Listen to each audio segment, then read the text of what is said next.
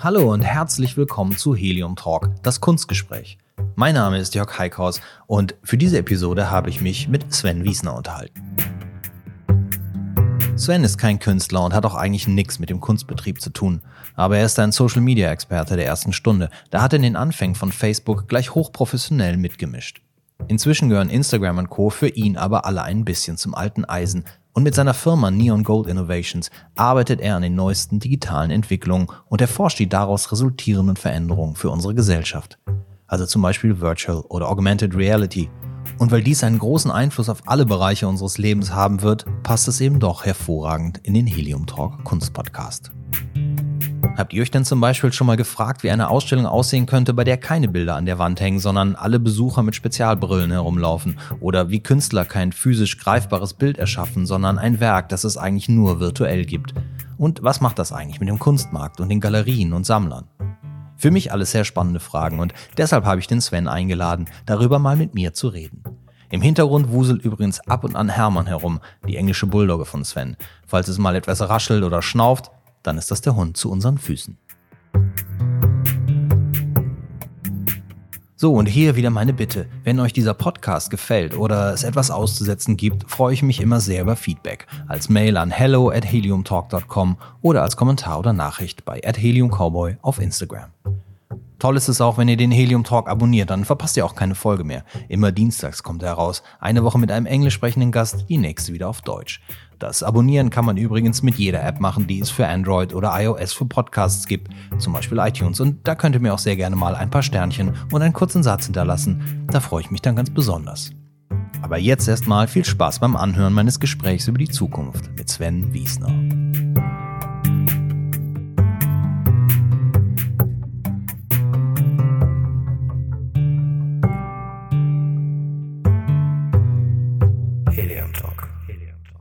Hast ja auch ganz was Neues jetzt, ne? Ja. ja. Da geht es dann eher so um das, was nach Social Media kommt. Das ist ja eigentlich äh, neue. Das, was nach Social Media kommt. Ja. Ja, wird Zeit, oder?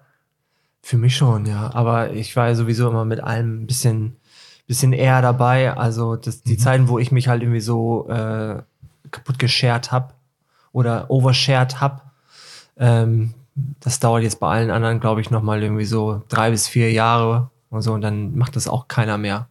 Und dann, ja. Was machen wir dann? Virtual Reality, Augmented Reality, Voice, ganz viel, ja. künstliche Intelligenz. Das sind also vor allen Dingen, also ich glaube ganz fest an VR. Ja. So.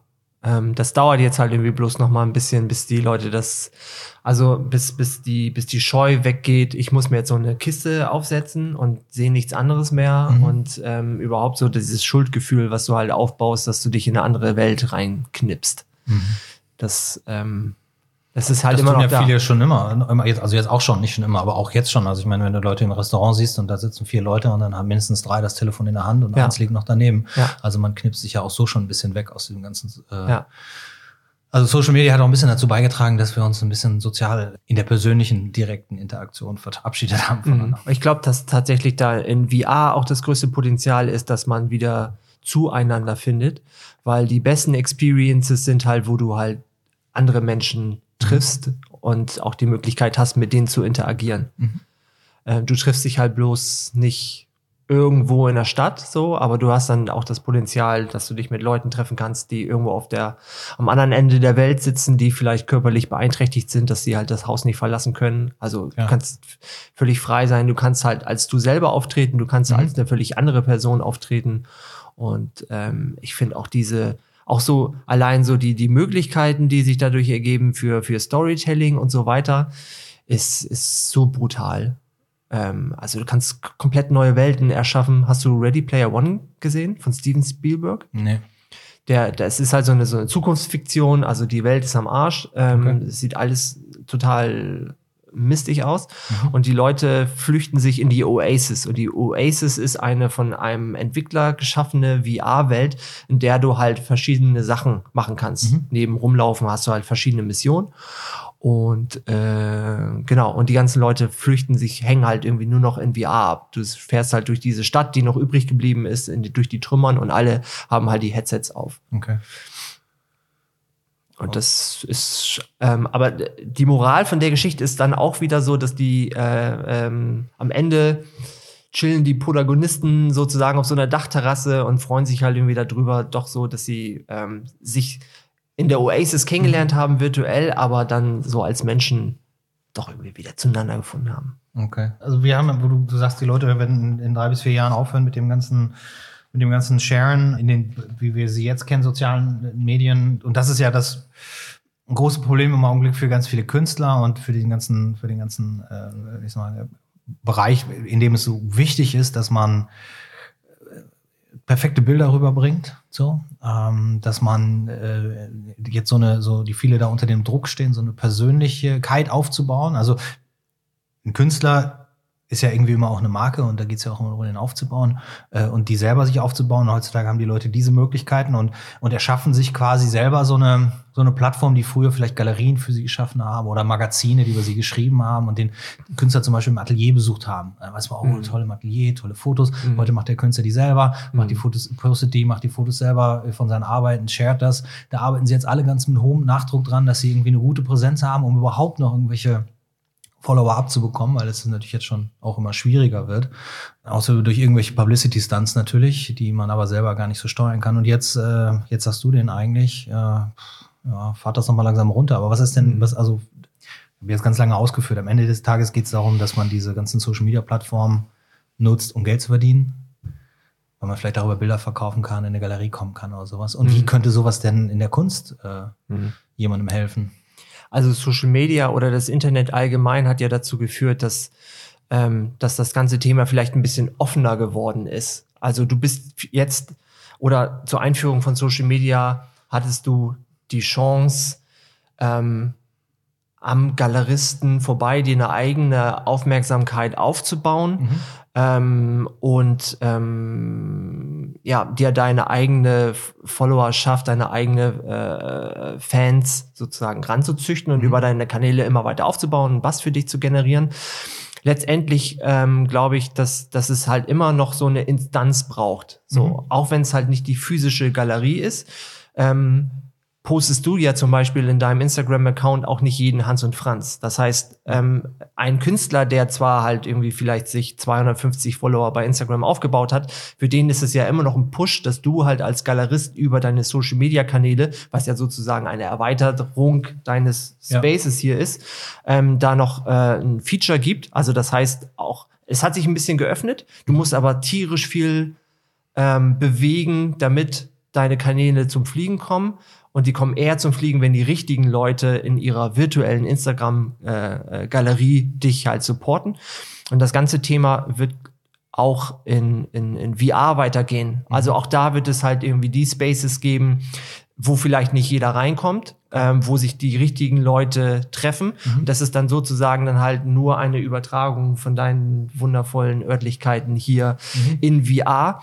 Ähm, ich glaube aber, das Riesenpotenzial neben dieser Geschichte, dass du ähm, Orte schaffst, wo sich äh, Künstler präsentieren können und ähm, Leute treffen, die sich für Kunst interessieren, ist halt für den Künstler, dass du äh, auf einmal ganz andere Dimensionen hast, wie du Kunst ähm, erschaffen kannst. Mhm. Ähm, ich habe letzten Künstler gesehen, ähm, der so, ähm, so ein Zwischending gemacht hat zwischen VR und äh, Augmented äh, Reality. Das heißt, der hat in VR mit einer Brille auf und seinem Controller in der Hand hat mhm. der modelliert und da hat der in, äh, in 3D Skulpturen erschaffen, die er mhm. dann mit Texturen gefüllt hat.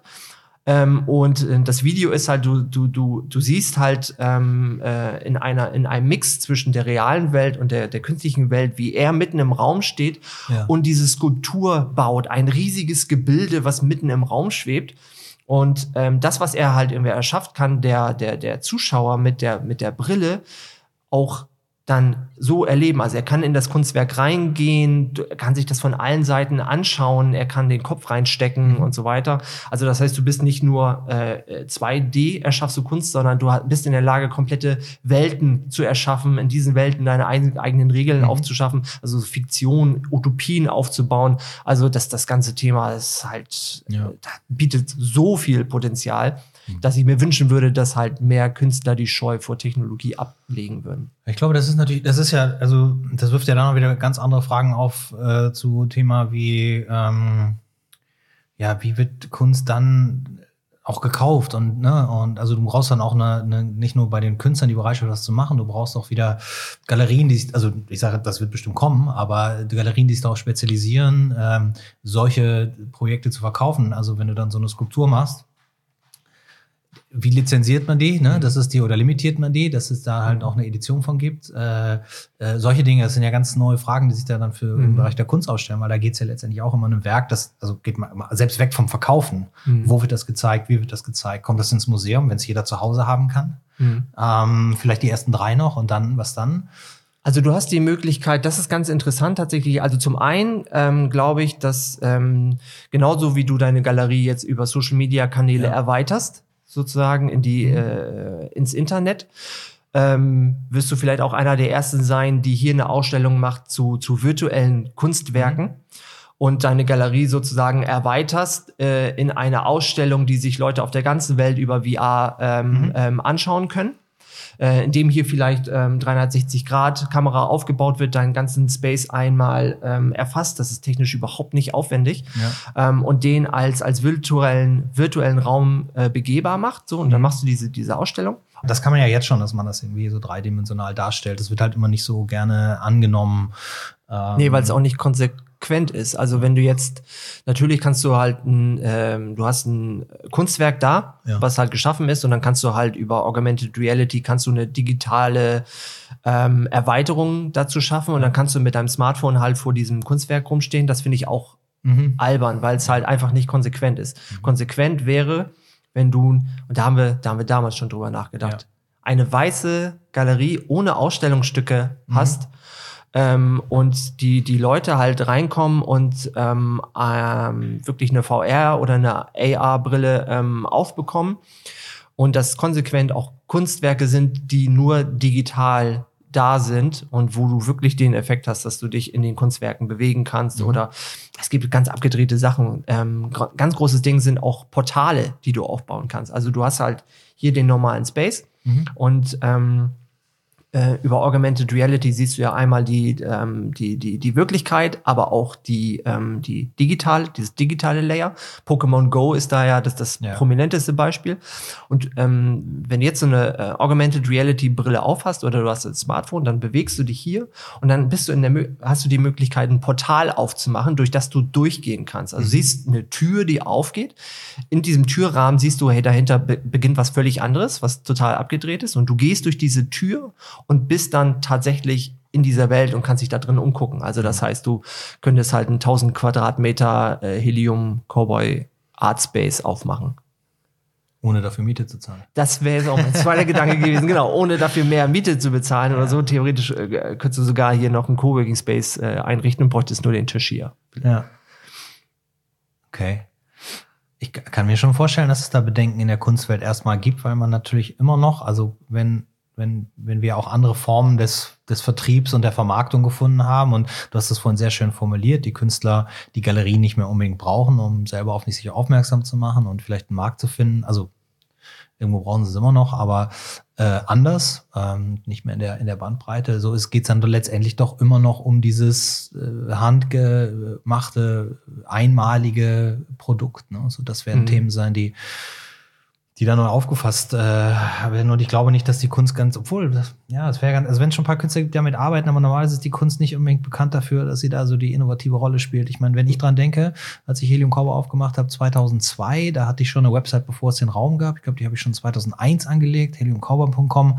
Da gab es in Deutschland wahrscheinlich 20 Galerien mit einer Website und die hatten eigentlich so ein entweder so ein, ein langsam ladendes JPEG im Hintergrund, weil sie auch ihre Räume zeigen wollten und weil Kunst ja immer über visuelle, visuelle Oder eine GIF-Animation. Ja, oder eine, ja, genau. Und das heißt, also ich glaube, Galerien sind nicht unbedingt für die Innovationen bekannt. Demnächst, demnächst setze ich mich hier eigentlich mit zwei Galeristinnen zusammen, die das Konzept eben auch raumlos denken und jetzt nicht so ein Pop-up-Space oder sowas. Das machen ja auch viele. Mhm.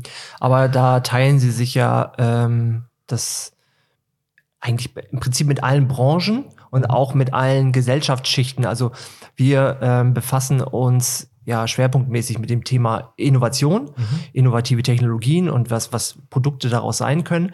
Und ähm, wir haben das halt immer wieder, wenn du Themen anschneidest, wie zum Beispiel, hey, das Potenzial von künstlicher Intelligenz und so weiter und so fort, und dein Gegenüber kommt zum Beispiel aus Marketing oder so, ähm, du kommst halt immer dahin, dass du mal mindestens ähm, eine Viertelstunde auch irgendwie darüber ähm, dich unterhältst. Mhm wo führt das jetzt eigentlich gerade hin? Ist das gut, dass, mhm. dass, dass wir, wir uns diesen Technologien ähm, äh, bemächtigen oder sollte es da klare Grenzen geben? Also das heißt irgendwas, was jetzt so mit dem Arbeitskontext gar nichts zu tun hat, wie zum Beispiel, lass uns jetzt eine funky Marketing-Kampagne mit AR bauen dann ähm, kommst du irgendwann dahin, hey, hast du es eigentlich schon mal privat ausprobiert? Dann, dann sagen die, nee, für mich ist das nichts.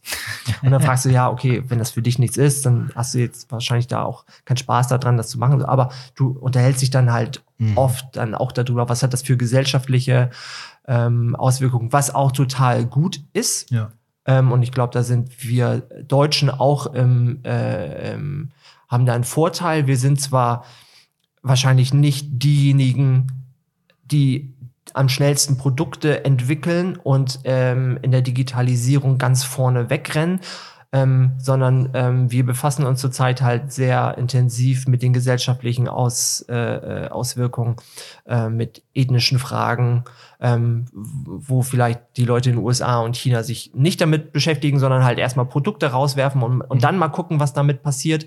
Ähm, aber wir müssen halt aufpassen, dass daraus jetzt für uns kein, kein kein massiver Nachteil entsteht, indem wir in dieser, dieser Haltung verharren mhm. und erstmal überlegen, unendlich überlegen und ähm, in der globalisierten Welt auf einmal die Produkte rauspoppen. Das ist immer das gute Beispiel, wenn Leute sagen, okay, Facebook und äh, das ist mir alles nichts und der Zuckerberg und was macht er mit meinen Daten und ähm, mhm. es gibt jetzt ja die neue App, ich weiß nicht, ob dein Sohn zum Beispiel TikTok benutzt. Nee. Mhm. Ähm, TikTok ist ja so eine, so eine App, ähm, äh, entstand aus Musically, eine Voice mhm. äh, oder eine, eine Lip-Sync-App, wo du halt kurze Videos von dir machst, ja. äh, unterlegt mit äh, bekannter Musik und du Meine Nichten machen das, ja. Ja, improvisierst das sozusagen nach. Die kommt aus China. Ja. Und alle Leute gucken total argwöhnisch darauf, okay, in China, meine ganzen Daten gehen ja. dahin und das ganze Thema ähm, Gesichtserkennung mhm. und dies und das.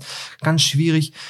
Aber ähm, was ist denn die Alternative? Wir haben ja keine Alternative. Also es gibt kein StudiVZ. Das mhm. hat sich nicht durchgesetzt. Ja. Es gibt keine deutsche Alternative zu Facebook. Es gibt keine deutsche Alternative zu TikTok.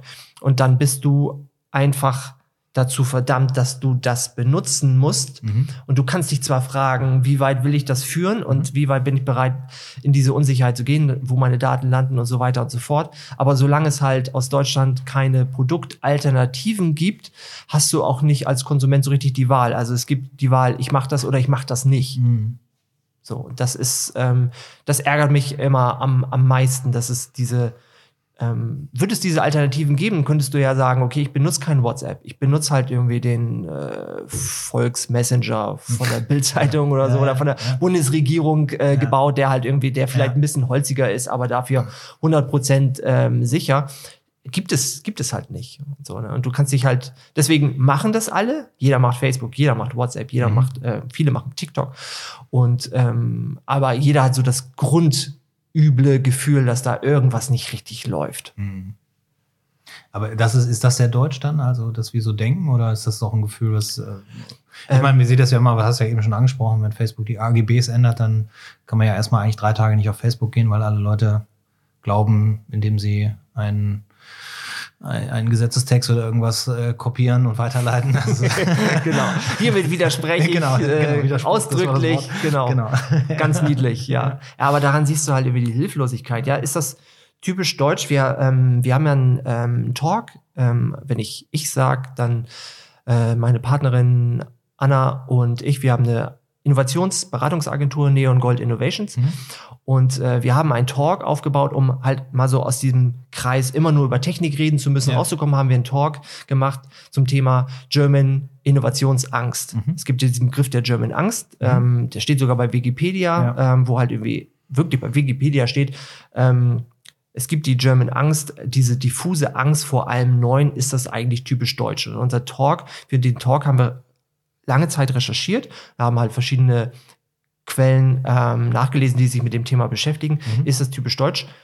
Ähm, es scheint zumindest typisch deutsch zu sein, dass wir uns ähm, mit dem gesellschaftlichen Thema befassen und da auch tiefergehend uns damit befassen, ähm, mehr als das andere Staaten tun. Wie gesagt, was auch sehr positiv ist und äh, was auch sehr nützlich ist, aber äh, ja, wir neigen vielleicht eher dazu, zu lange in dieser Haltung zu verharren und währenddessen werden die Produkte im Ausland entwickelt und dann musst du das dann trotzdem benutzen. Also da, hat dir das im Prinzip nichts darüber nach, hat dir das nichts gebracht, dass du da lange drüber nachgedacht hast, mhm. wenn du dann tatsächlich TikTok nutzen musst, mhm. weil es keine deutsche Alternative dazu gibt.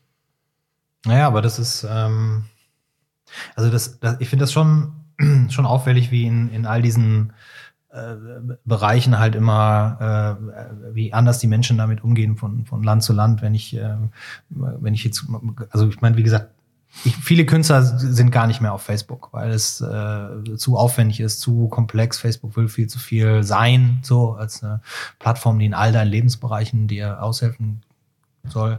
Ähm, und gehen dann auf Instagram, weil es schneller und einfacher und sowas ist. Aber es ist ja auch Facebook. Ja, natürlich ist es auf Facebook. Ja. ja. Ist ja auch verbunden und das wird ja auch alles dahin gepostet wieder. Also mhm.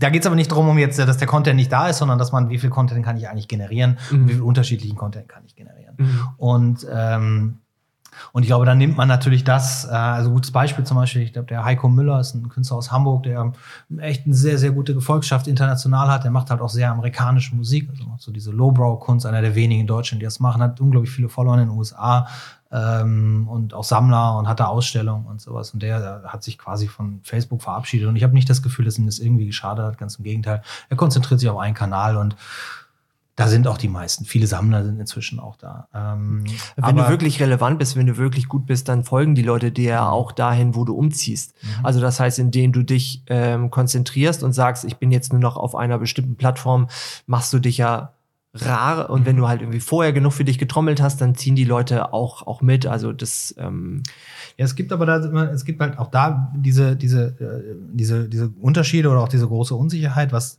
was darf man, was kann ich machen? Ähm, und da da da, da stelle ich fest, weil ich auch ganz viel mit Leuten kommuniziere, ganz viel auch mit Künstlern kommuniziere, da ist immer so eine große, so eine große Hilflosigkeit. Ja, macht das denn überhaupt Sinn? Ich meine, haben bis jetzt 30 Leute geliked und was bringt mir das? Und dafür habe ich so ein aufwendiges Foto gemacht. Und soll ich denn tatsächlich auch mal so eine Story machen? Wenn ja, du dir würde ich sagen, probier das doch einfach mal aus. Genau, und wenn jetzt das IGTV, das nächste Ding. Ja. So ist das wirklich wichtig. Aber in jedem Bereich ist das so, dass man immer in so, ein, in so, eine, in so, eine, so, eine, so eine Ecke kommt. Und in Deutschland ist es ja allein schon mal so, dass wenn du dir anguckst, ich kann das am besten natürlich so wie die Kunst äh, beurteilen, aber wenn du dir anguckst, du sitzt mit einem amerikanischen Künstler, äh, Künstlern beim Essen oder irgendwo bei einer Veranstaltung zusammen und dann, ähm, dann gehen die über Instagram und dann äh, hat der Daumen macht immer den Doppelklick für jedes, alles mhm. wird da geliked. So. Und in Deutschland ist, würde das ganz anders aussehen. Da wird erstmal geguckt, hm, kann ich das, ist das, wenn ich das like, soll ich das? Ist, ist das, das ja. klingt ja echt nach Stress. Das ist, und dann ist es Stress. Ja. Und wir, wir kennen ja auch, du kennst, wir haben auch ein paar gemeinsame Freunde. Ich meine, Was hat das so, für einen Impact, wenn er das genau. sieht, dass ich das like? Vielleicht, ja, ja. Ähm, vorher waren wir eher so nicht so close und wenn ich das aber like, dann, ja, ich, ich, ich muss zugeben, das habe ich aber auch. Ich habe so ein paar Leute, ähm, denen ich halt so folge, so ein bisschen Ghosting betreiben und so. Und da äh, denke ich dann auch so, da setze ich die Likes auch strategisch. Ja, ja, ja. Ja, aber ich weiß nicht, keine Ahnung.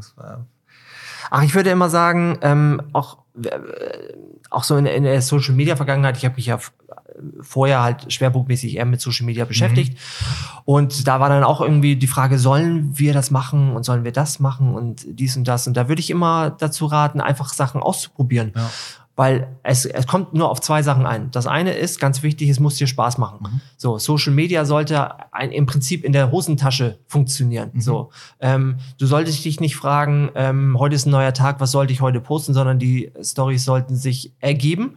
Mhm. Und du dokumentierst die im Prinzip halt irgendwie nur so nebenbei. Mhm. So. Und das äh, soll dir dann aber auch äh, Spaß bringen ähm, und äh, Freude bringen. Und das nächste Ding ist, ähm, erreiche ich dadurch was? Also ich kann mich zu Tode posten, Mhm. wenn es niemand sieht, dann bringt es nichts. Wenn es niemanden interessiert, bringt es auch nichts. Und da gibt es auch so einen Trugschluss. Ähm, es gibt so ein paar Leute äh, im Social Web, die, die sind so wie ein, wie ein Autounfall. Also ähm, du kannst nicht weggucken. Und du, die generieren viel Reichweite und das gucken sich viele Leute an, aber nur um da danach zu sagen, mein Gott, ist das furchtbar. so, und da weiß ich nicht so richtig, ähm, Ja. das, das kann natürlich halt irgendwie auch sein. So, ja, aber ich, ich würde halt irgendwie immer, ich, ich mache das selber auch so, ich probiere halt alles aus. Vielleicht mache ich auch mal einen Podcast. So. Klar. Ähm, vielleicht probiere ich das mal aus, wenn mir das Freude macht, dann mache ich deswegen weiter. Vielleicht bringt das einen unfassbaren Erfolg. Da können wir uns ja nochmal austauschen. Ja, ja. Ist so, ich Und- gehe da fest davon aus, noch zwei Jahre oder sowas. Und dann gibt es nur noch einen Kunstpodcast in Deutschland, den die Leute hören. Das ist meiner. Mhm. Bin Ja. ich 100% von überzeugt, sonst würde ich es ja gar nicht erst tun. Nee, sonst wäre ich hier auch nicht zu Gast heute. Sonst würden meine, ja genau, so Gäste wie du würden gar nicht erst kommen.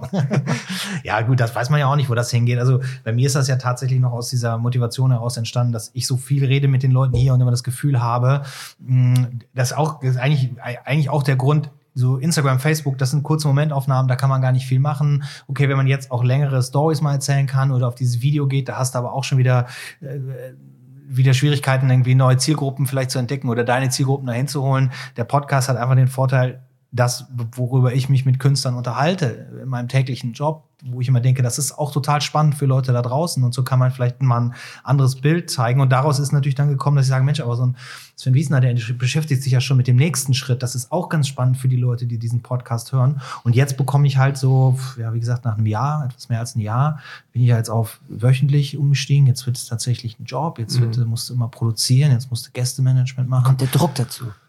Jetzt habe ich, ja genau, jetzt sagt immer Pressure einer ab, hast du, weiß ich nicht, was du morgen machen. Also, und das ist ja, ich mache das ja nur nebenbei. Ne? Ja. Also es ist ja noch. Ja. So, Aber deswegen habe ich auch so ein bisschen, also das war so meine Intention, weswegen ich mit Internet angefangen habe. Ich habe ja damals ähm, gelernt Mediengestalter. Und da konnte ich mich nur entscheiden, mache ich Mediengestalter Print, Ja. also Druckerzeugnisse, oder mache ich Mediengestalter Online, was damals halt so Webseiten bauen, äh, noch total neu war. ja. Und ähm, ich habe mich da entschieden, online zu machen, weil ähm, ich habe mir Print angeguckt und das war, du musst, du hast halt tierisch lange an einem Printprodukt gearbeitet und hast das dann in die Druckerei gegeben und konntest danach nie wieder was ändern. Das heißt, Ja. wenn du da einen Fehler eingebaut hast oder sowas, dann musstest du es halt irgendwie neu erstellen und so. Und bei Online ist es so, du kannst was schreiben oder du kannst was bauen und du lädst es hoch und wenn dir das dann nicht mehr gefällt oder wenn dir halt was einfällt, was du besser machen kannst, dann gehst du online, änderst die Datei, drückst auf den Knopf und dann ist es wieder publiziert. Und auch so der, der Punkt, ähm, ich meine, damals hatte ich halt 0, gar nicht die, die Reichweite dafür, aber theoretisch, das, was ich geschrieben habe, konnte auf der ganzen Welt gelesen werden und nicht nur in einem, äh, in einer Zeitung oder so, die halt in meinem Dorf äh, verteilt wird.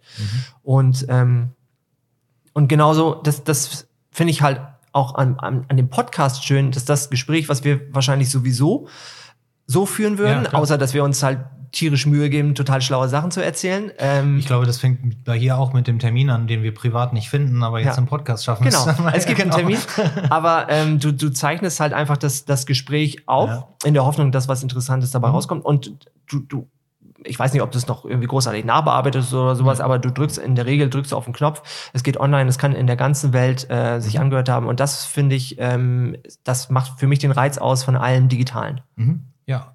Beim Podcast kommt also hinzu, ich meine, das ist auch das Digitale, dass du das halt überall mit hinnehmen kannst. Ne? Also, dass ich mag ja, ich finde das immer so interessant auch. Wir sitzen hier an einem Ort, aber ich finde es auch spannend, zu, wo, wo die Leute das mit hinnehmen, wo die das hören. Und ich kriege ja tatsächlich, also ich muss auch ganz ehrlich sagen, ähm, früher, äh, als Newsletter noch unser Hauptinformationsmedium war bei der Galerie, da gab es Antworten auf den Newsletter, da fand eine Kommunikation statt. Dann äh, ging das natürlich klar so in die sozialen Netzwerke und äh, auf einmal wurden die Kommentare bei uns in den Blog, also ich meine, da hat man Blogs gemacht, ne? So, also wir haben Mhm. einen Blog gemacht und Alex Diamond hat einen Blog gemacht und da waren die Kommentare waren wichtig. Jetzt brauchst du die alle gar nicht mehr aktivieren, weil die Kommentare sind sowieso alle auf Facebook oder Mhm. eben Instagram. Und das wird aber auch immer weniger, weil es eigentlich fast nur noch aus Emoticons und geiler Scheiß oder sowas besteht. Da passiert ja auch irgendwie inhaltlich gar nichts. Mit dem Podcast stelle ich jetzt fest, dass die Leute ganz anders darauf reagieren. Also die nehmen sich Mühe. Ich kriege ganz viele Mails oder Direct Messages, wo die sagen, hey, ich habe jetzt Folge 6 gehört, weil ich den Künstler kenne. Jetzt höre ich die anderen 30, die es da gibt, freue ich mich schon drauf. Oder ähm, ich habe endlich einen neuen Podcast gefunden, den ich äh, äh, dienstags bei meinem Workout hören kann. Mhm. Sowas. Also du, die Leute teilen sich ganz anders mit und gehen viel intensiver darauf ein. Vielleicht, weil es halt jetzt auch noch ja. also in Deutschland zumindest verhältnismäßig neues äh, Medium ist. Aber das, das macht halt im Prinzip im Augenblick auch auch, äh, auch, auch mit dem Reiz aus, ne? Mhm. dass es halt neu und anders ist. Ich probiere gerade was, was ganz. Staff, Staff, da kommt Ich probiere gerade was äh, ähm, total Verrücktes aus. Ja. Das musst du auch unbedingt mal machen. Und zwar mache ich sowas äh, wie, ein, wie einen persönlichen Newsletter über WhatsApp. Okay. Es gibt in WhatsApp die Funktion Broadcast mhm. und da kannst du bis zu 256 äh, Menschen eintragen, okay. was zum, das, das Ergebnis hat, du schreibst halt eine WhatsApp mhm. und die geht dann raus an alle 256. Das sieht für die aber so aus, als hättest du den per Hand geschrieben. Also es okay. ist eine Kommunikation zwischen ja. äh, mir und mhm. wenn du da der im Verteiler stehen würdest, okay. kriegst du das. Und ähm, da schreibe ich halt irgendwie mehrmals die Woche, was halt irgendwie so Themen sind im digitalen Innovationsumfeld, mit denen ich mich beschäftige. Und äh, ich spiele jetzt auch, ich würde das viel gerne viel öfters machen, aber ich spiele so ein bisschen mit den WhatsApp-Funktionen rum. Das heißt, ich schicke, ich habe letzt zum Beispiel eine, eine Sprachnachricht mhm. geschickt, also Mini-Podcast sozusagen, eine Sprachnachricht zu der Meldung in der Welt.de, dass Sprachnachrichten das nervigste Feature in WhatsApp sind. Mhm. So. Und ähm, der Effekt Stimmt ist halt, ja, äh, finde ich tatsächlich total nervig, ja, aber ähm, Danach kamen halt ganz viele Sprachnachrichten zurück. Also ich habe mhm. einen Verteiler jetzt so an die 600 mhm. Leute tatsächlich, die den abonniert haben. Mhm. Und ich kriege halt auf einmal super viele Sprachnachrichten wieder zurück, mit denen ich mich dann auch wieder, mit denen ich dann in eine 1 zu 1 Kommunikation über dieses mhm. Thema gehe, was ich so an alle gepusht habe.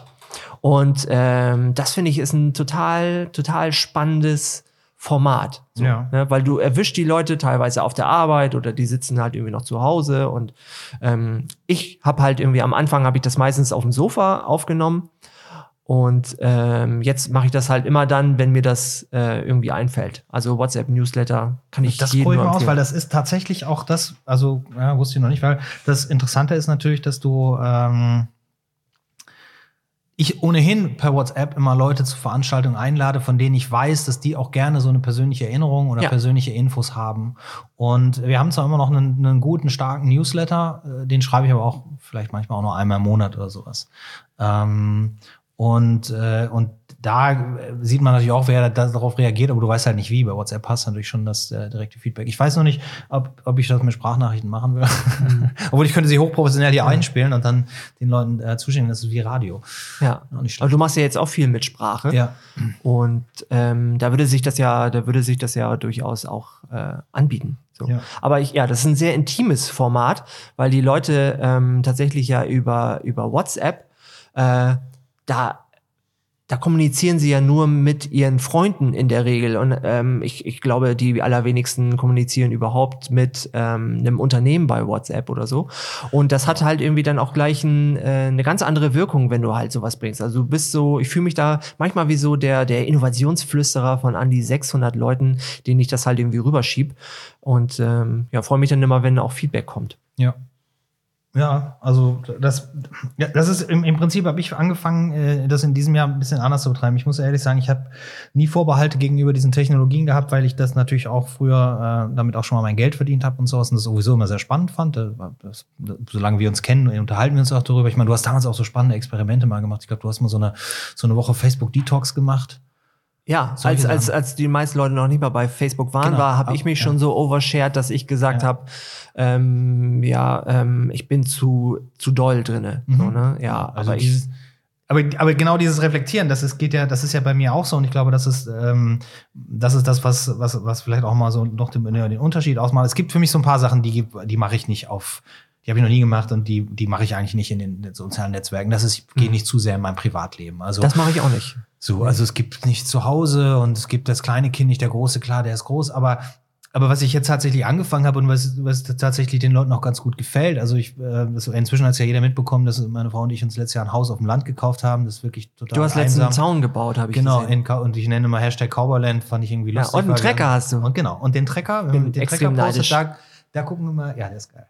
ähm, da, ähm, ja, da kriegt man immer echt eine Menge Feedback auf den Trecker. Man sieht das Haus zwar immer noch nicht. Mhm. meine, irgendwann wird die Bastion. Stimmt, ich habe das Haus noch nie gesehen. Nee, das Haus gibt es noch nicht. Ich hatte schon die Vermutung, dass es nur der Zaun und der Trecker ist. Dieser Zauntrecker und dieser alte Carport da, ne? Der, so, der ja. Carport, vor dem du halt irgendwie auch boxst. Genau, ja. Aber ich, ähm, das, um, um vielleicht wieder so ein bisschen die, die Kurve zur Kunst zu kriegen. Ja ähm, damals ähm, oder wo wir uns halt intensiver auch äh, darüber unterhalten haben, ähm, so was Social Media eigentlich das Potenzial ist mhm. und sowas.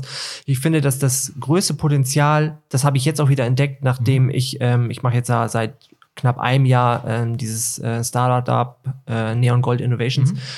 und wir haben halt super früh angefangen, über Social Media die Leute darauf oder mit auf die Reise zu nehmen. Und das ist, glaube ich, auch das, das größte Potenzial ist halt, dass du ähm, zwischen den Punkten, ich habe eine Idee und das ist jetzt ein fertiges Kunstwerk und das könnt ihr euch jetzt anschauen, mhm. kannst du die Leute ähm, mit auf die Reise nehmen und du kannst ihnen die Möglichkeit geben, beim Werden, ähm, und das machst du ja auch sehr intensiv, ähm, ich sehe dich immer schnitzen und so und diesen das, beim Werden teilhaben ja. lassen. Vielleicht ein Prozess, wo ein Künstler sagt, das möchte ich überhaupt gar nicht, ich möchte in dem Schaffungsprozess mhm. alleine sein mit mir meinen Gedanken. Ich möchte auch nicht, ähm, dass da jemand Kommentare dazu postet, ob er das jetzt irgendwie gut oder schlecht findet, weil ich selber noch nicht weiß, in welche Richtung geht das.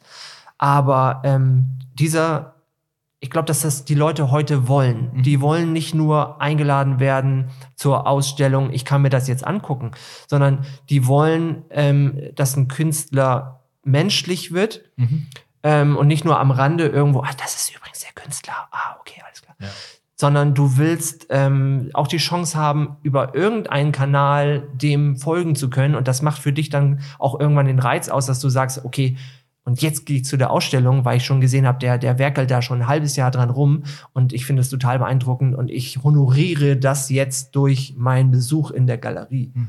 Ähm, das ist, glaube ich, was, wo, wo ein, äh, vielleicht ein Künstler sagt, Nein, das mache ich nicht, mhm. weil ähm, der Schaffungsprozess ist für mich persönlich ja. wichtig und ich möchte da auch mhm. alleine sein für mich.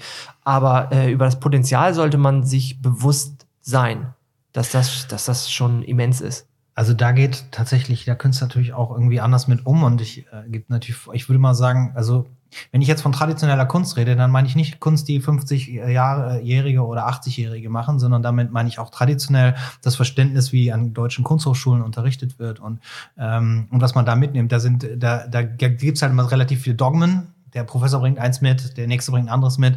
Und das ist so ein Spiel, in dem sich Künstler dann am Anfang auch erstmal selber zurechtfinden müssen. Und äh, da kann es natürlich sein, dass da so, dass, dass so ein äh, älterer Professor sagt, Schaffensprozess dokumentieren, vielleicht mal für den Katalog oder die Retrospektive in 40 Jahren, aber posten auf gar keinen Fall. So mag sein. Und dann gibt's andere, die sagen, raus damit, macht mhm. doch einfach, testet euch aus. Mhm. Und das ist natürlich so ein Spielball, wo sich vor allen Dingen gerade junge Künstler irgendwie äh, den Weg nicht finden. Aber noch nicht so richtig finden. Aber äh, ich glaube, dass es äh, schwierig ist, mit diesen Bedenken dazu arbeiten. Jeder muss natürlich finden, was kann ich, was möchte ich posten.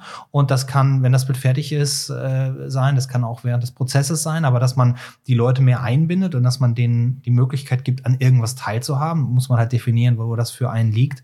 Aber da gibt's halt, da gibt's halt bei ganz vielen in der Kunst immer noch so gewisse Bedenken.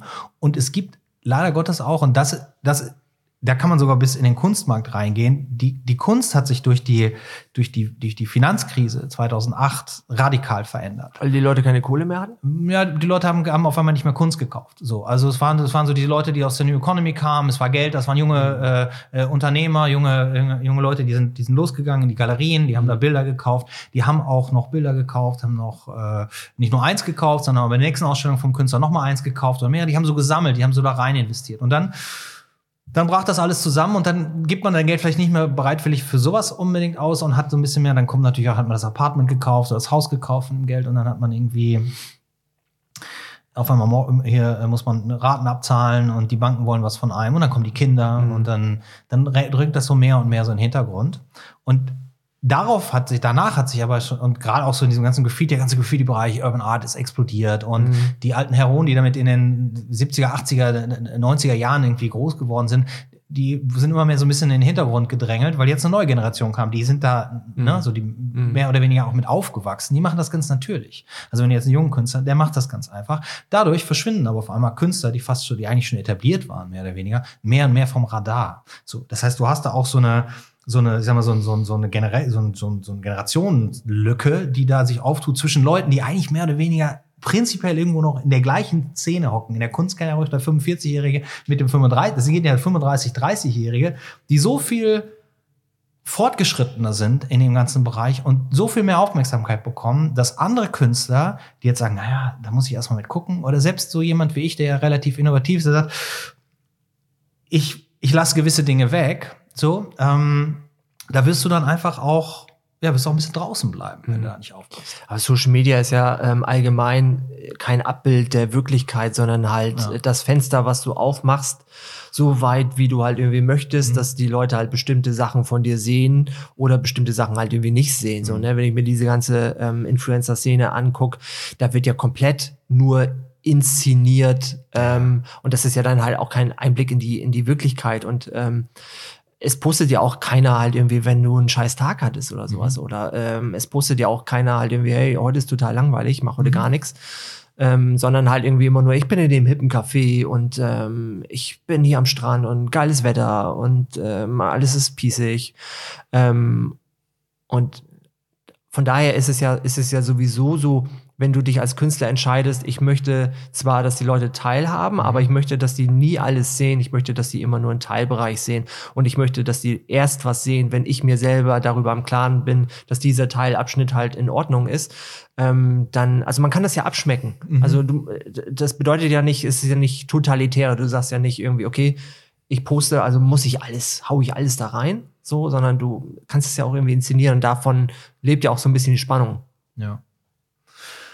Jetzt hast du natürlich, ähm, sag mal, als, als Künstler in der Regel auch immer den großen Vorteil gegenüber den Leuten, die nur das Café posten können oder nur die neuen Schuhe oder den Urlaubsort oder den Strand, dass sie eigentlich, äh, oder ich meine, wenn du jeden Morgen in eine Versicherung reingehst, dann, dann kannst du den Stromberg machen, die Kaffeemaschine filmen, ne, so. Da ist, passiert auch nicht so wahnsinnig viel. Aber wenn du natürlich Künstler bist, hast du den Vorteil, dass du ständig auch irgendwie geile Bilder äh, generierst. Das ist Allein wenn ich mich hier umgucke, äh, habe ich schon gesagt, total Insta-worthy, Ja. der ganze Space. Also ich meine, du bist ja umgeben von Content. Ja. Wenn du zur Kaffeemaschine gehst, generierst du ja schon Content, so, Ja. ne, weil du da ja keinen Filterkaffee irgendwie aufsetzt, sondern wahrscheinlich deine eigene Rüstung oder sonst irgendwie was aufsetzt oder äh, auch so der, der der Herd irgendwie, das sind keine Drehschalter, sondern das sind Kippschalter und so, dies und das. Also das ist ja wie Ja, das geschaffen klingt geil, aber im Herd, ich habe einfach nur die Drehschalter abgemacht, weil das alles nur noch Holz ist und ich nicht möchte, dass da einer rankommt. Ach der so. Dann Ach so, ich dachte, das wäre so industriell. Nee, nee, das ist tatsächlich noch Ich fand's ziemlich cool. Herd. Aber ja, das wäre cool, das stimmt. Ja. Aber ja, ich weiß, was du meinst. Ja, guck mal, ich meine, ähm, ich glaube, was zum Beispiel der Millantor Gallery damals einen unglaublichen Boost verschafft hat, ist, dass, dass äh, wir damals diese, äh, dass du ja diese, diese Instagram-Walks äh, gemacht über die Millantor Gallery Ausstellung, ähm, bevor die eröffnet wurde. Und Genau. Ja. das war ich glaube, da waren äh, beim ersten Instagram Walk waren haben sich 20 Leute gefunden, die Ja. tatsächlich Instagram schon gemacht haben. Ja. Und der der Instagram Walk war ähm, ein, eine eine Führung durch die noch nicht geöffnete Mhm. ähm, Ausstellung und die Instagrammer haben sich tot geinstagrammt. Mhm. Also für die war das echt, war das brutal, Ja, weil natürlich jedes Kunstwerk ja nicht nur in der Draufsicht, sondern halt irgendwie, du kannst näher rangehen und dann ist das riefig und dann ist das irgendwie 3D oder du machst halt irgendwie, ist der Rahmen irgendwie total crazy. Und guck mal, hier liegt was auf dem Boden und so. Also ich weiß, die, äh, damals war halt Akkulaufzeit auch noch ein Riesenthema. Die meisten Leute hatten halt so portable Akkus dabei, weil du halt, du warst in der Mitte der Ausstellung und dein Akku war halt irgendwie schon leer. So, ne? Ja, nee, aber das war, das war auf jeden Fall eine spannende Zeit. Manchmal ärgere ich mich so ein bisschen, weil ich halt viele Themen schon gemacht habe, als die so im Anfang waren. Aber ähm, jetzt, wo das ganze Thema im Prinzip Früchte trägt, bin Ja. ich schon wieder auf dem nächsten Thema. Und ähm, da sollte ich mir langsam mal Gedanken drüber machen, dass ich nicht mal bei einem Thema bleib. Aber ich finde ja, also, also du bleibst ja doch bei einem Thema. Also auch wenn es, also wenn die Technologie und das alles Ja, aber die Kohle machen die anderen. Das ist ja, Ja, okay, gut. auch irgendwie blöd. Ja, ja. Nicht immer, aber. Ja, ja, ja, okay. Wenn man da, ja, gut, das, äh, das ist ja deine, das, das, da musst du vielleicht tatsächlich dann noch ein bisschen anders an die Unternehmen rangehen und dann gehen, wenn du, Ja, weiß ich auch nicht. Aber, Aber wenn, wenn wir hier die erste ähm, Virtual und Augmented Ja, äh. XXA-Ausstellung machen, Ja. in der X-Reality, Mhm. Und wir die ersten Künstler in die Blockchain heben, Mhm. glaube ich, verdienen wir uns dumm und dusselig. Ja. Muss ich das jetzt rausschneiden oder machen wir das einfach so schnell es geht? Time to market. Ach nee, Ja, aber das ist, also das ist auf jeden Du Fall. kannst ja viel erzählen, du kannst ja viel erzählen, aber das zu machen ist nochmal eine ganz andere Nummer. Mhm. Also ich habe ähm, ich habe jeden Tag so viele Ideen, wenn ich Ja. die alle machen würde, dann ähm, würde ich sie wahrscheinlich auch nicht richtig machen. Mhm. Ähm, aber ja, das, das Machen ist ja das, das Ja. Schwierige so, ne? Also und das Dazulernen, das Verbessern, es ist ja eine Idee, die du machst, dann machst du Erfahrungen, dann veränderst du das ganze Projekt wieder, dann lässt es wieder einfließen und so und dann irgendwann ist der, der Knackpunkt, wo das ganze Projekt tatsächlich auch Früchte trägt und so richtig so durchgebrochen ist und Mhm. Ja. tatsächlich, ich meine, wem sage ich das? Das ist äh, in der Kunst wahrscheinlich auch so, so der ganze Prozess. Ich wollte ja früher auch Künstler werden. Ja. Ja. Aber ich, ich hatte die Geduld nicht. Habe ich auch heute nicht. Also ähm, ich habe mich als, äh, äh, ja, ich habe tatsächlich ähm, Fachabitur Gestaltung gemacht Mhm. und wollte danach eigentlich an die Hochschule für Künste in Bremen. Okay. Da, da wurde ich aber nicht angenommen, weil meine Arbeiten waren einfach viel zu flach. Mhm. Ich habe halt zu, ich habe halt Webseiten gebaut. War schon so angewandt, ne? Ja. Es war, ja, Mhm. genau, es war viel zu angewandt. Also ich hätte, das hat auch damals mein Ausbilder gesagt in der, in der Mediengestalter-Ausbildung. Er hat sich meine Mappe angeguckt und hat gesagt, du kannst du abgeben, aber die, damit wirst du nicht genommen. Mhm. Das ist halt einfach zu konkret. Die wollen, du müsstest noch mal ein paar Schritte wieder zurückgehen Ja. und davon wegkommen. Ich habe halt immer überlegt, was kann man gut benutzen und ähm, was würden Leute gut finden. Aber das darfst du ja gar nicht überlegen. Du musst ja eigentlich, und das war mir dann nicht konkret genug. Und ähm, ich hatte dann noch mal einen Versuch gestartet und wollte hier in Hamburg an die Miami Ed School. Okay. Miami Ed School ist eine Privatschule, so Kaderschmiede für, für Werber. Mhm. So, und ich wollte dann eigentlich sagen, okay, jetzt ähm, hebe ich das ganze Thema nochmal auf einem anderen Level. Und der Punkt war, ich habe dann eine Führung mitgemacht und ähm, wir waren dann äh, in, der, in der laufenden Klasse.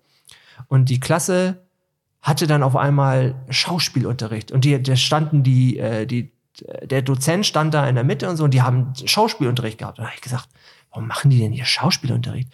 Und dann äh, hat äh, der Führende ähm, gesagt, ja, das machen die, um sicherer in Präsentation zu sein. Mhm. So, wenn du deine Arbeiten vorstellst oder sowas, dann ist es halt irgendwie nützlich, dass du einen Klar. Schauspielhintergrund hast, um halt richtig reagieren zu können und in die Rolle eintauchen zu können. Und er dachte ich aber, nee, das, das kriege ich nie hin. Ich will jetzt was machen, was morgen Leute kaufen Mhm. und ich kann mich nicht wieder so zurückholen. Deswegen ist es mit der Kunst nie was geworden. Ja. Aber heute machst du deine eigenen Bühnenshows ja auch. Du stehst ja ganz viel auf der Bühne. Du bist ja auch ein Ja. gefragter Speaker. Ihr habt auf der Social Media Week, auf der letzten, hattest du und deine Partnerin auch diese Keynote da gemacht zu dem Thema, ne? Was Ja, war's? German Angst. German Angst, wir Genau. schon- Aber das ist ja auch schon wieder zu, eigentlich in dem Sinne zu angewandt.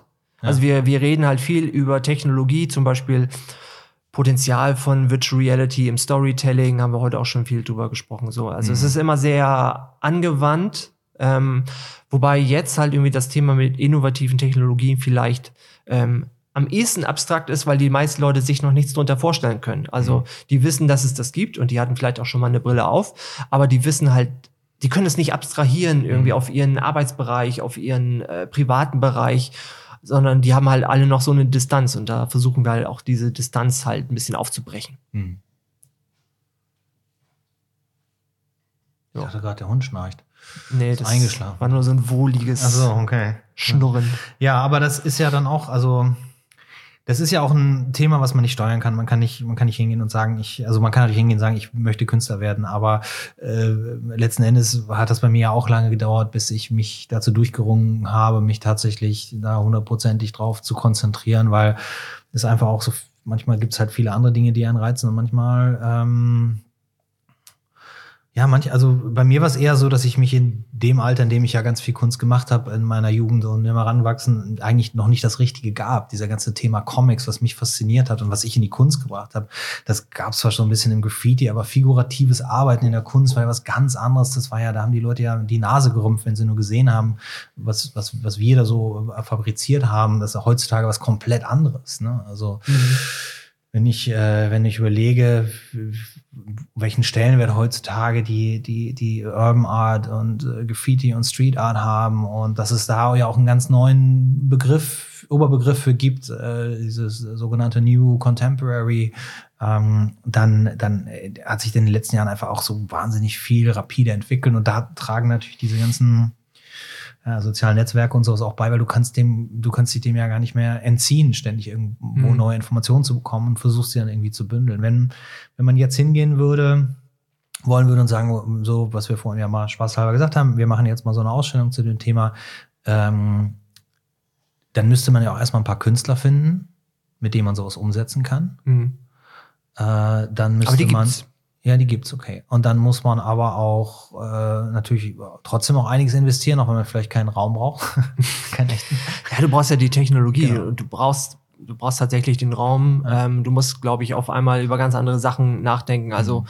ähm, über die Technologie. Ähm, hier müssen es müsste halt möglich sein, dass hier äh, 20 bis 40 Leute mhm. ähm, mit VR-Brillen ähm, durch die Gegend laufen, ohne dass sie sich gegenseitig äh, auf die Füße latschen oder gegen mhm. die Wand laufen und so. Ne? Also es ist, glaube ich, schon, glaube ich, ähm, von der Eventseite her ähm, ganz anderer Aufwand. Also ähm, wenn du jetzt hier eine normale Ausstellung machst oder so, dann sorgst du ja im Prinzip nur dafür, dass ähm, die Leute was zu sehen haben und die, die kümmern sich dann schon selber. So, ne? Wenn du das in den virtuellen Raum überträgst, musst du ja auch dafür ähm, Sorge tragen, dass die Leute überhaupt in den virtuellen Raum gelangen. Ja. So, ne? Und das dann auch so möglichst immersiv. So, ne? Und ich glaube, dass das dann auch tatsächlich, du musst dir eine Brille aufsetzen und die müssen komplett da drinnen verschwinden. Mhm. Also so, über Smartphone, das ist vielleicht irgendwie ganz geckig ja, und ja. sowas, aber wenn, dann, das ist wieder dieses Ding. Also, wenn du das machst, dann musst du es auch ohne Kompromisse machen. Mhm. Und ähm, das fände ich aber auch extrem spannend, mal zu sehen, wie die Leute darauf reagieren. Ja. So.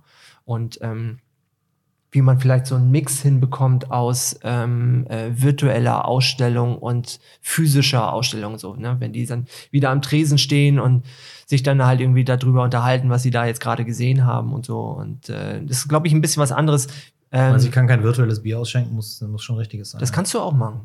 Aber ähm, das ist nicht so befriedigend, ne? Nee, wir müssen uns dann was einfallen lassen, dass die Leute dann das Bier, was du auf den Tresen mhm. stellst, auch in VR sehen. Mhm. Das ist ja ähm, das, das, größte Problem in VR ist, also immer wenn ich mal gezockt habe über äh, Virtual Reality und ich habe halt nebenbei irgendwie da noch eine Chipstüte gehabt ja. oder sowas, du kommst halt immer so ins Tasten rein. Mhm. Ne? Und du, du weißt, äh, du hast eine Ahnung, da rechts vorne muss irgendwo eine Chips-Packung äh, äh, sein, aber du siehst ja nicht in VR. Also das heißt, wir müssten halt ja Bereiche vom, vom Raum hier auch in VR sichtbar machen. Und am geilsten wäre es eigentlich, dazu müsstest du tatsächlich den Raum 360 Grad scannen, wenn der Tresen auch in VR da wäre und die Leute halt, obwohl sie eine Brille aufhaben, sehen, da ist ein Stuhl, mhm. da ist der Tresen. Und ich glaube, das, das, das ist nochmal eine ganz andere ja, ja. Dimension, dass wenn du den, den Tresen siehst in VR und du gehst drauf zu und du greifst mit der Hand danach und du fühlst den genau da, wo du den, mhm. fühlst du den auch wirklich haptisch. So, ja. das ist, das ist echt, das ist richtig gut. Andere Option ist, du hast eine, du hast eine Ausstellung, wo niemand da ist, weil alle Leute extern sind irgendwo in der ganzen Welt. Aber du tatsächlich die Bilder nur an einem Ort im Original hast. Und dann kannst du da nämlich eine schöne Dokumentation machen, wenn du die richtige Ausstellung hast und die richtigen Sammler einlädst, wo es nur einen Galeristen gibt, der den ganzen Abend durch den Raum läuft und rote Punkte klebt. Das ist der einzige, den es wirklich gibt. Ja, so. genau. Also in der, in der absoluten Realität. Wäre auch spannend. Was anderes, was du machen könntest, wäre halt Eye-Tracking. Du könntest halt tracken, welche Bereiche vom mhm. Kunstwerk oder welche Kunstwerke die Leute sich am meisten angucken, könntest nach der Ausstellung so eine Art Heatmap machen, ja. wo du halt irgendwie sehen könntest, was hat die Leute am meisten interessiert ja. und was hat die Leute am, am, beim Kunstwerk am meisten interessiert. Mhm. So tiefrote Bereiche, so ein bisschen grün oder so. Ne? Stimmt. Auch irgendwie lustig. Ah ja, gibst auf jeden Fall gibt's super viel, super viel Potenzial. Ja, ja finde ich auch. Ähm das war mal ein interessanter äh, Exkurs in, ich sag mal, was in der Zukunft auch möglich ist. Was ist die Zukunft ist ja eigentlich jetzt, aber es sind halt ähm, nicht mehr viele Schritte, die man da machen muss. Nee. So, äh, überhaupt nicht. Ich glaube, wir haben die Leute auch nicht verunsichert. Die müssen noch nicht Facebook und Instagram löschen. Noch weitermachen? Nö, das geht noch, noch ein bisschen. Das geht noch eine ganze Weile, ja. ja. Ich denke mal, dass halt ja, Facebook, Facebook ist ja weit mehr als die Plattform, ist ja, ähm, ein, ein, ein, ein äh, weltweit agierendes Tech-Unternehmen und der, die sind auch schon bei den Zukunftsthemen ganz groß. Also haben ja Oculus gekauft, das heißt, das ganze VR-Thema ist halt auch bei denen. Äh, Gibt es eine Rieseneinheit zum Thema ähm, künstliche Intelligenz. Ähm, die haben kürzlich Facebook Portal einen eigenen Smart Speaker gelauncht. Also das heißt, die sind schon relativ schlau und sind auch da dran, rechtzeitig die Features von Facebook und Instagram zu überführen auf Ja. diese ganzen neuen Technologien. Das heißt, ähm, Facebook wird immer ein Unternehmen sein, mit dem wir ähm, zu tun haben, ähnlich wie ja so die großen Entertainment ähm, ähm, Unternehmen, mit denen wir jetzt zu tun haben, so Mhm. Warner Brothers oder was weiß Disney. ich was, Disney, so genau. Ja. Und das wird halt, wir werden immer mit Facebook zu tun haben. Interessant wäre für mich tatsächlich nur, ob irgendwann tatsächlich der Mark Zuckerberg ähm, da zurücktritt, weil er als Person halt zu sehr umstritten ist und dass sie dann tatsächlich sagen, so, okay, es ist jetzt so weit vorangeschritten, wir müssen jetzt personelle Konsequenzen ziehen und wir setzen dann da jemanden ein, dem die Leute halt eher zutrauen, dass die die ganzen gesellschaftlichen Themen besser auf die Kette kriegen. Ja, oder es wird halt wie in anderen Unternehmen dann auch irgendwann vielleicht äh, nicht mehr so ein, so ein charismatischer Gründer, äh, der da vorne steht äh, und auch als Person für was steht, sondern eher so ein, ja, ein Top-Manager, dem, der, ja, aber der, also, wo die Gefahr nicht mehr besteht, dass die Leute dieses persönliche Element da drin Mhm. äh, Oder so ein verbinden. Konsortium, dass du Ja. einfach sicherstellen kannst, ähm, es gibt zumindest ein, ein, ein äh, Beirat, der halt äh, neben den Unternehmenszielen mehr Umsatz für die Aktionäre zu schaffen, ähm, auch so die, die, ganzen eth ethnischen Themen ähm, ähm, dafür Sorge tragen, dass das ähm, mit einbezogen wird. Also ich habe also damals, ähm, wenn da die Frage aufkam, ähm, glaubst du, dass, dass, dass äh, soziale Medien, so Facebook oder so, dass das, äh, dass das ein durchschlagender Erfolg und das wird sich das irgendwie durchtragen? Ich war damals schon fest davon überzeugt, das Einzigste, was Facebook und Co. das Genick brechen kann, ist, wenn die sozialen Medien für mehr genutzt werden, als äh, sein, sein Essen zu fotografieren. Mhm. Nämlich, wenn das halt eine äh, politische Relevanz, gesellschaftliche Relevanz bekommt. Und das sehen wir jetzt überall. Also das heißt, ähm, Fake News, äh, die über WhatsApp geteilt werden in Indien, was dazu mündet tatsächlich, dass da äh, Volksaufstände entstehen und äh, Lynchmorde und so und dies und das. Also das heißt, Social Media ist mittlerweile, hat das so einen krassen sozialen Impact, aber die Tech-Firmen sind da überhaupt gar nicht drauf vorbereitet. Das heißt, die wollen ja nur, die wollen nur Features machen und schlagen jetzt die Hände halt über den Kopf zusammen und sagen, okay, äh, ja, wie die Leute unsere Plattform nutzen, darauf haben wir ja wenig Einfluss, so, ne? Ja. Ähm, und werden dem Ganzen halt gar nicht gerecht. Und jetzt gerade, also jetzt sind wir mittendrin, dass die Stimmung umschlägt und die Leute sagen, wow, ihr habt uns da so ein mächtiges Tool vor die Nase gesetzt, aber jetzt wollt ihr euch der, ähm, der äh, ähm, Verantwortung. Verantwortung Ja. entziehen, auch Ja. dafür Sorge zu tragen, dass das jetzt nicht äh, so ein krasses Eigenleben entwickelt, das ähm, ist uns nicht genug. Da müsst ihr jetzt zusehen. Also brauchen wir einen Minister für Facebook in jedem Land. Denn das wird sich die Politik ja nicht aus der Hand nehmen lassen, sowas. Nee. Ähm, Oder aber die Utopien, ja gut, man weiß ja nicht, ne? Vielleicht ist ja irgendwann Facebook auch eine Regierung. Ja, wir brauchen allgemein eher mehr Digitalkompetenz Ja. überall. Also ähm, in der Regierung, ja, gut, da ist man jetzt irgendwie immer dazu geneigt, so, dann siehst du halt immer irgendwie Fotos von irgendwelchen Ministern, die sagen so, ja, ich selber bin ja nicht im Internet, die ja aber so wichtige Themen ähm, äh, eigentlich innehaben. Da denkst Ja. du so, wow, okay, und der hat was zu sagen, ist ja Wahnsinn. Aber ich meine, wir selber, wir haben ja auch irgendwie fast keine Digitalkompetenz. So, ne? Also wenn man mal im Bekanntenkreis irgendwie reinschaut, das meiste, was ja geteilt wird, das sind ja Stammtischmeinungen und so gefährliches Halbwissen. Ja. Aber wir haben ja auch keine Möglichkeit, Digitalkompetenz aufzubauen, weil wir ja immer nur vom Fortschritt sozusagen überrollt werden Mhm. und gar nicht die Zeit haben, uns mit den ganzen Themen auseinanderzusetzen. Welche Bedeutung hat das jetzt eigentlich so? Ne? Also wenn Google zum Beispiel ähm, Kameraautos durch die Straßen schickt, damals war das ja ein Riesenthema. Ja. Gerade in Deutschland haben die Leute, Google hat natürlich auch den den Fehler gemacht. Sie haben nicht kommuniziert, warum machen wir das jetzt eigentlich? Weil wir für unsere Erweiterung Street View, für Google Maps, ähm, ähm, Daten aufnehmen wollen. Das wussten die Leute nicht und die haben nur gesehen Autos mit Kameras und da ist der typisch deutsche Reflex, nee, ähm, nicht mit mir. Ich will vorher gefragt werden und so schon mal gar nicht und ich lasse jetzt mein Haus verpixeln. Was jetzt dazu führt, in ähm, Google Maps gibt es jetzt ja ähm, diese Augmented Reality Erweiterung. Das heißt, wenn du eine Navigation startest, dann weißt du immer nicht, in welche Richtung muss ich jetzt eigentlich gehen. So, du gehst immer nur in eine Richtung und so, ah, okay, war falsch. Jetzt hast du die Möglichkeit, du hältst dein Smartphone hoch, aktivierst die Kamera und dann ähm, orientiert sich Google Maps an den Street View Daten, an den Gebäuden, die du halt über die Kamera Okay. siehst und zeigt dir in Augmented Reality auf dem Display auf der Straße über Richtungszeiger, in welche Richtung du gehen musst. Das, glaube ich, wird in Deutschland daran scheitern, dass die Gebäude verpixelt sind und das, ähm, dann musst du dann wahrscheinlich irgendwie die zwei Straßen weitergehen, um dich orientieren zu können, bis das nicht verpixelte Haus gekommen ist. So, ne? Also da sind wir schon in dem Bereich, dass uns Nachteile dadurch entstehen, dass wir halt gesagt haben, nee, äh, wir wollen lieber noch mal zehn Jahre darüber nachdenken, ob das jetzt gut war oder nicht. Hm. Das ist jetzt kein gutes Ende. Ach, ja, bist wieder bei der German Angst, ne? Ja, Gelandet. Ja. So. Aber eigentlich, eigentlich äh, ähm, ähm, finde ich das eigentlich, es ist, es ist leider funktionieren die Angstthemen immer sehr viel besser. Darüber lässt sich sehr viel besser sprechen. Auch die entsprechenden Videos werden bei LinkedIn und so viel mehr geklickt. Wenn du halt sagst, ey, guck mal hier in China, da werden alle Mitarbeiter irgendwie das Gesicht abfotografiert, wenn sie halt in der Kantine bezahlen wollen. Ähm, das funktioniert halt sehr viel besser, die negativen Themen, als die positiven Themen. Und das finde ich eigentlich ein bisschen schade, weil eigentlich ist ja Optimismus, Innovationsoptimismus das, ähm, was man verbreiten sollte, also Potenziale aufzeigen, ähm, weil sonst schüren wir ja nochmal diese German Angst nochmal mehr. Ja.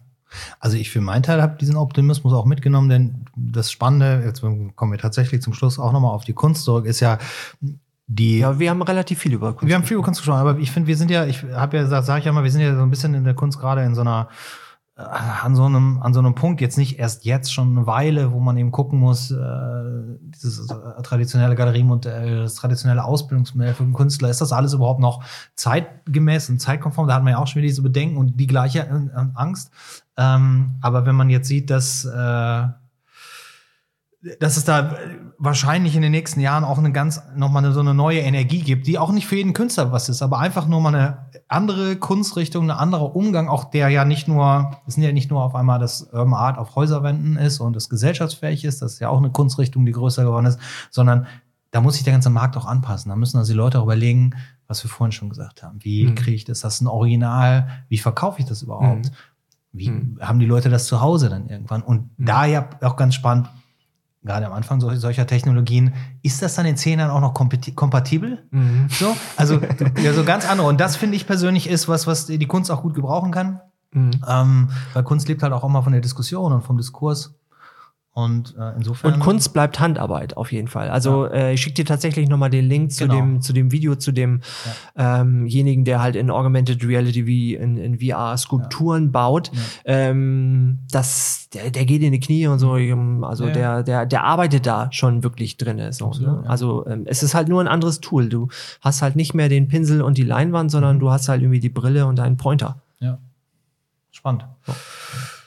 Sven, ja, ähm, wenn du nichts mehr hast, ich meine, wir können ja jede Woche neue Innovationen machen, aber äh, Ja. besprechen, aber ich denke, dann ähm, Mich würde interessieren, wie, wie die Leute das äh, einschätzen. Wir haben ja heute auch, also glaube ich, schon über so ein kritisches Thema gesprochen. So, Ja. ne? Also Digitalisierung von Kunst und Innovation und so und dies und das und so. Ähm, würde mich tatsächlich auch mal interessieren, was die, äh, was deine Hörer auch Ja. dazu sagen und auch vielleicht, was sie von der Idee halten, so eine ähm, VR, AR-Ausstellung zu machen. Ja, auf jeden Fall. Ich äh, äh, ne, hoffe, dass, äh, dass es hier wieder viel Feedback gibt für.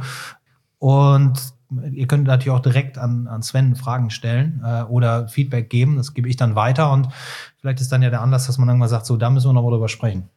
Genau. Fortsetzung. Fortsetzung vor. Ich gucke mir gar keine For- Fortsetzung an, weil ich die immer blöd finde. Also, Sequels meinst du jetzt? Ja, also dritte Teil, vierte Teil, fünfte Teil. so. Ich habe von Ghostbusters zum Beispiel nur den ersten Teil gesehen, weil ich dachte, besser, besser kann es nicht werden. Ja, ja. Ach, sie fangen ja dann irgendwann an, die neu zu machen und zu wiederholen. Dann gibt's den, neu- den neuen ersten Spider-Man wieder und mit anderen Nee, Schauspielern. nee, nee, nee, nee. Wir machen hier nur Originalsachen. Ja. Wie Originalkunst. Gut, Sven, danke. Tschüss. Tschüss. Hermann, sagst du noch was? Nee, der ist Nee, er- erledigt.